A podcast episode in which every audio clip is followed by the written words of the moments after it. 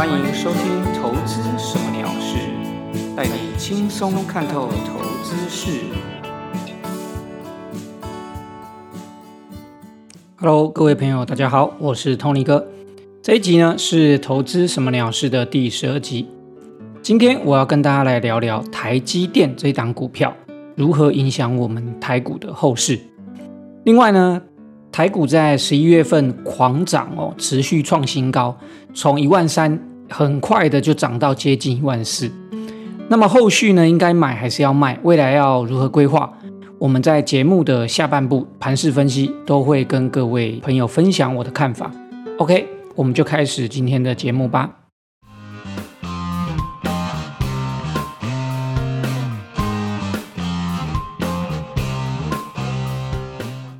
好，台积电呢，毋庸置疑啊，绝对是台湾股票市场里面最重要的股票。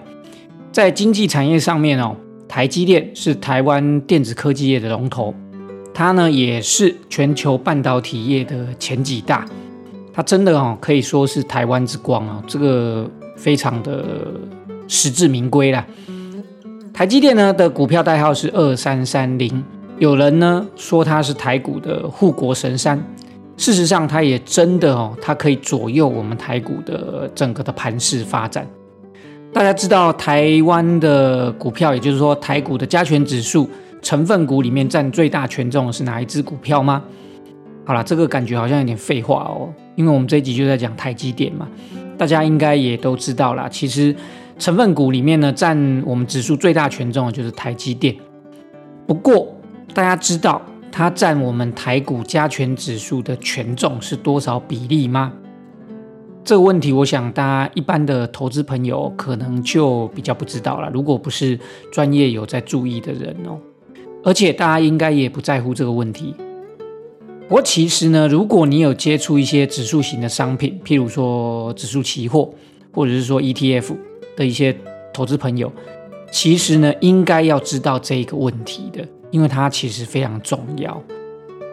好，那么这个答案呢是多少？台积电目前呢占我们台湾的台股的指数的成分股的权重大概是二十九点六六 percent。这个资讯呢其实很好找啦，大家在交易所的网站都可以找得到。这个在交易所的网站它其实有公告，甚至不是只有台积电，所有成分股占的权重。也都会有公告，大家可以有空的话，可以去到交易所的网站去看一下。那么我就直接顺便跟大家分享一下，大家知道权重第二名跟第三名的股票是什么吗？权重第二名哦，其实是二四五四的联发科，它占台股整个的指数的权重是二点八五 percent。第三名呢是二三一七的红海。它占权重是二点八四 percent。其实从以上的资讯呢，你就可以知道，其实台积电跟其他股票的重要性其实差很多。台积电权重是二十九点六六 percent，但是第二名联发科只有二点八五 percent，差蛮多，将近差到快十倍。所以其实台积电的重要性跟其他股票其实是真的是差很多。我讲个夸张一点的的话哦。你控制住台积电，其实等于控制住整个台股的大盘盘势。其实这句话真的不为过哦。事实上，很多外资哦，在做指数的交易上面，其实都是台积电跟整个大盘，不管是指数期货或者是选择权，它其实都是这两头在在操作这个股票了。这个有机会的话，再跟大家分享一些这些操作策略。那么为什么我今天要来讲台积电呢？因为哦，台积电其实在十一月十七号，也就是上周二，它创了历史新高，也突破了五百块，这是它正式突破五百块，最高曾经来到五百零六。那么在十一月二十四号这一周二，它又一次的突破五百块，不过收盘价都还没有正式站上五百块。所以其实目前台积电呢，的确在五百块这个整数关卡，这个心理关卡压力的确是有的，看起来没有办法一次站上。不过它一旦真的站稳了五百块以后，台股大盘甚至应该是这样说啦，就是说台股的指数它会产生很大的变化。这个变化呢，其实就是我今天想要跟大家分享的最重要的事情。那么到底是什么变化呢？我其实直接跟大家讲结论啊，就是我们台股的大盘的指数，整个大盘的盘势将会更加的活泼，波动也会更大。我记得上周我有和大家分享，近期呢我会比较建议操作指数型的商品。那么我是主要交易的是台股的指数期货啦，也就是说台指期。原因上一集其实我有说，那么我就不再重复了。既然呢是要投资指数型商品，你就一定要关注跟指数连接最严重的台积电，因为这一档股票涨跌，它几乎就是可以撼动大盘指数的。我们刚刚也有解释过了。那么大家知道台积电涨一块，加权指数会涨几点吗？其实不难算的，大家也可以 Google 一下，一定可以找得到怎么算这个东西。我今天就不多讲，我直接跟大家讲。当台积电涨一块钱，大盘指数大概就会涨八点。现在呢，台积电的价格哦，每一个跳动其实是零点五块，零点五元呐，就是五毛。也就是说，台积电如果在盘中哦，价格每跳动一个单位就是零点五块五毛，那么指数就会跳动几点？四点嘛哦，因为台积电涨一块，大盘会涨八点。那所以台积电跳动一个单位就是五毛钱，指数就会跳动四点。好，另外有个知识要跟大家分享，就是说当股票价格大于五百块的时候，每一个基本调动单位就会变成是一块。所以未来如果台积电真的站稳五百块，那么它的价格变动的基本单位就会变成每一个跳动单位就是一块。所以一旦它在盘中跳动一个单位，指数就会跟着跳动八点，这个其实就是我今天为什么要跟大家讲台积电的这件事情。那也就是我们刚刚在前面讲的，诶，台积电如果站上五百块，未来会有什么变化？那个变化就是大盘指数将会更活泼。原因就在这边，因为台积电只要站上五百块，它未来每一个基本跳动就是一块钱，就会造成。整个大盘指数它会跳动八点，大家可以想象一下哦。如果是这样的话，大盘指数的这个这个点数的变化是不是就会变得比现在活泼？以前台积电跳动一个价格只会跳动四点，但是未来台积电如果涨到五百块以上，那么它跳动一个单位指数就会变化八点，所以就会造成我们整个大盘指数的价格。也就是说，大盘的点数它的变化会变得更剧烈、更活泼。也就是说，我刚刚说的波动会变得更大。其实这件事情呢，对于操作交易指数期货或选择权，或者是说你操作的是指数型商品的人，尤其如果你做的是短期交易，甚至是当冲的投资朋友，可以说是两面刃呐。你如果是很厉害的高手。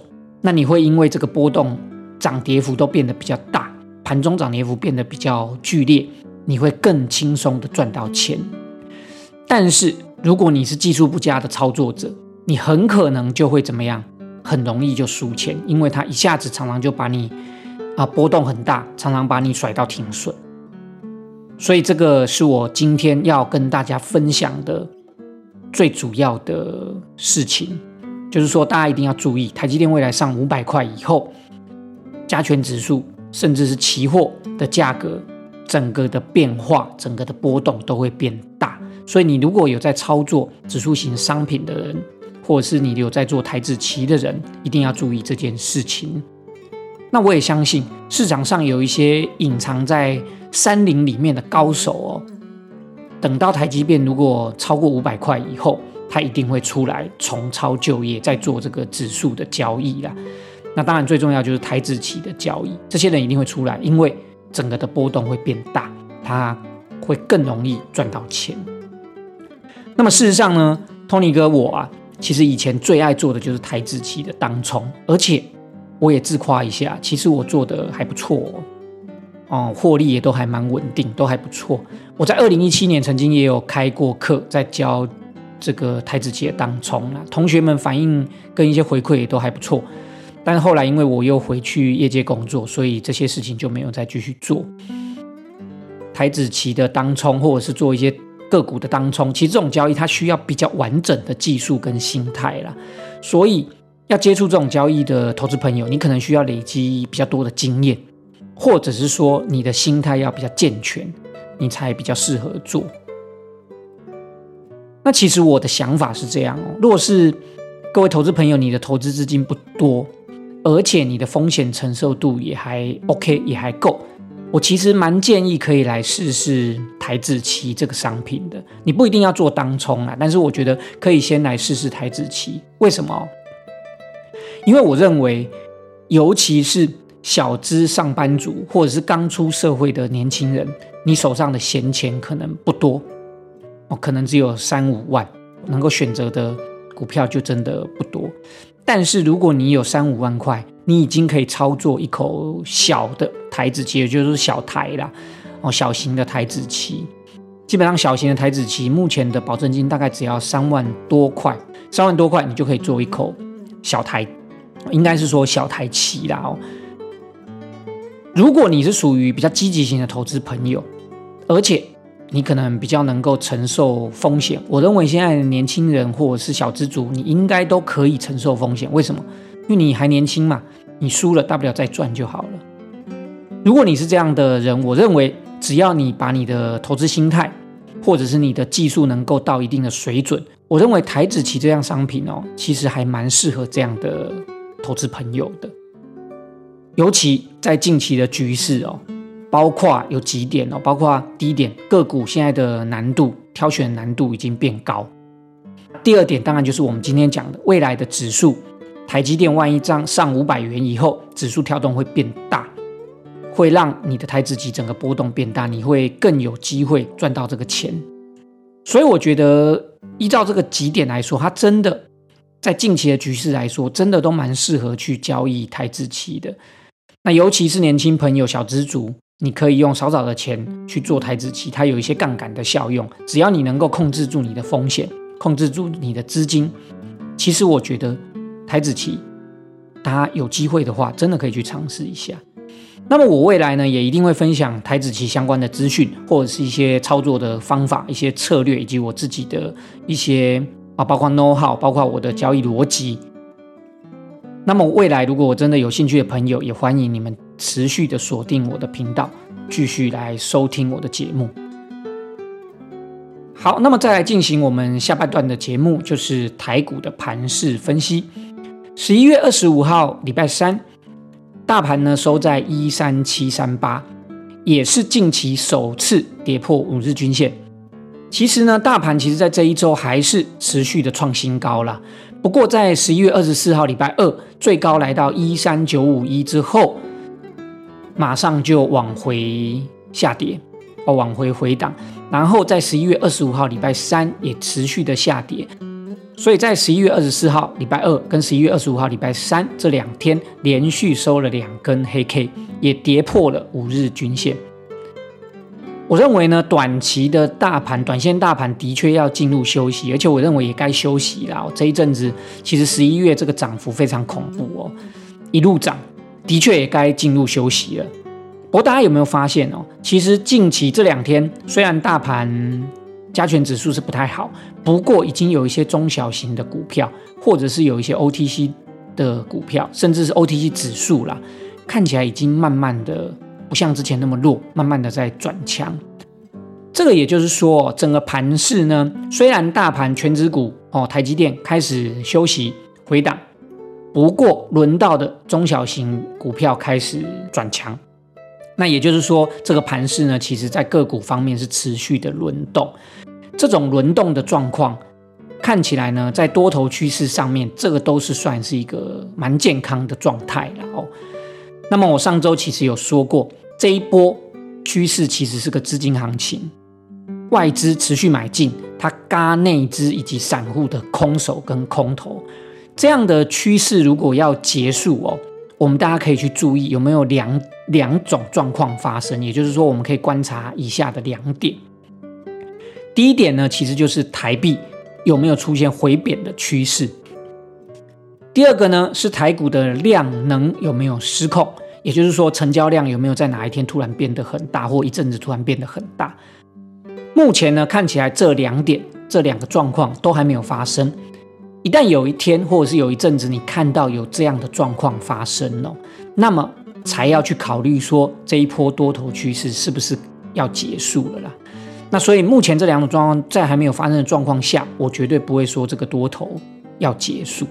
另外，在技术面上面来说，目前大盘短期支撑呢，大概在已经上升到一三五零零到一三六零零之间啦。没跌破之前呢，我觉得就算有看起来有短暂的回档，我认为也都是短线的正常多方趋势的休息。那甚至如果大家是看中长期、看长一点的，你月线支撑现在在一万三千三左右。这些其实都是短线上大家可以注意的一些支撑的点位。目前呢，我自己的台子期的多单，上周有跟大家分享哦。目前在个股上面，我虽然比较没操作，不过操作台子期，我目前是有多单，还是续报。那我的出场点，停利的出场点，我大概放在一万三千五百点左右。还没进场的朋友，你可以在拉回的时候，依照你的策略找支撑，去找机会进场做多。停损，我认为可以定在目前的支撑，大概就是跟我的停利出场点是一样，就是一万三千五百点。那甚至你如果对自己的风险程度可以高一点，或做长一点，你可以看到月线。那月线大概目前是大概在一万三千两百到一万三千三百点附近。我一样再次的提醒各位，上周我也提醒过各位，千万不要想要做空，因为目前真的完全没有转空的迹象。你可以不要进场做多，但是绝对不要逆势做空。现在趋势绝对是还是在多方这一边，不要怀疑。除非你有跌破支撑，或者是有刚刚我提到那两点状况，台币有回贬的趋势，或者是台股的量能有失控，你才要去思考是不是可以往空方去思考。在还没有发生这些状况之前呢，绝对。这个趋势还是站在多头是没有疑问的哦。在个股方面呢，上周十一月二十号星期五，我有进场 IC 设计类的两只个股，一只是六二三三的旺九，一只是六二三七的华讯。好，那么我们先来讲讲六二三三的旺九。旺九呢，我在十一月二十号的时候呢，买在二十五点七块。主要原因当然我也观察，持续在关注它蛮久，我就是在等待它一个带量的突破。那十一月二十号的盘中，我看到有这个迹象，所以我在二十五点七块我就进场。结果当天马上就收涨停，甚至不是当天，它在后来的连续几天，每天都是几乎涨停，这个有点狂喷大喷啊，哦，蛮可怕的。最后在十一月二十五号，也就是说礼拜三，今天我们在录节目的今天，它最后收在三十五点六五，很可怕。短短四个交易日，它已经替我赚了将近百分之三十五。这个当然会选到这样的股票，老天有保佑啦，这是运气。但是先前你的功课是可以做好，那能不能遇到这种狂喷的股票，其实运气运气啦。我也以前也有选到很多是。我选到的都没喷，可是没选到的都喷也有，所以大家也不用觉得羡慕。不过在短线呢，因为它其实涨得太快太多，我已经开始进行部分的停利的出场。不过这只股票呢，我不建议大家现在去追，风险有点大，所以大家听听就好。好，那么另外一只个股六二三七的华讯，也同样是 IC 设计一类的股票，那么它的基本面也都还不错。目前呢，它的技术面也属于多方趋势。那么它也是跟旺九一样哦，之前还没有喷之前，其实都是回档的量缩整理。那么华讯比旺九稍微弱一点，它回档到了季线。那目前也还都还是持续在量缩整理，看起来都还没有上涨喷出的迹象。那么我对于这只股票的后市呢，一样续报，那么持续等待。我的停损就放在四十到四十一块附近，也就是说跌破停损我就出场。那如果没有跌破，我持续就放着，等待它能够像旺九一样喷出。我给大家做这两只股票的参考。好的，以上呢就是我今天分享的节目内容，希望大家能够有所收获。如果大家有什么不管节目上的问题或者自己操作的问题，都可以，不管是写信或者是留言来跟我说。我如果有机会的话，就会在节目中跟大家回答问题，或者是做一些分享。非常感谢大家的收听，也希望大家持续锁定投资什么鸟事，留下你的评论，并且分享跟订阅。我们下周再见喽，拜拜。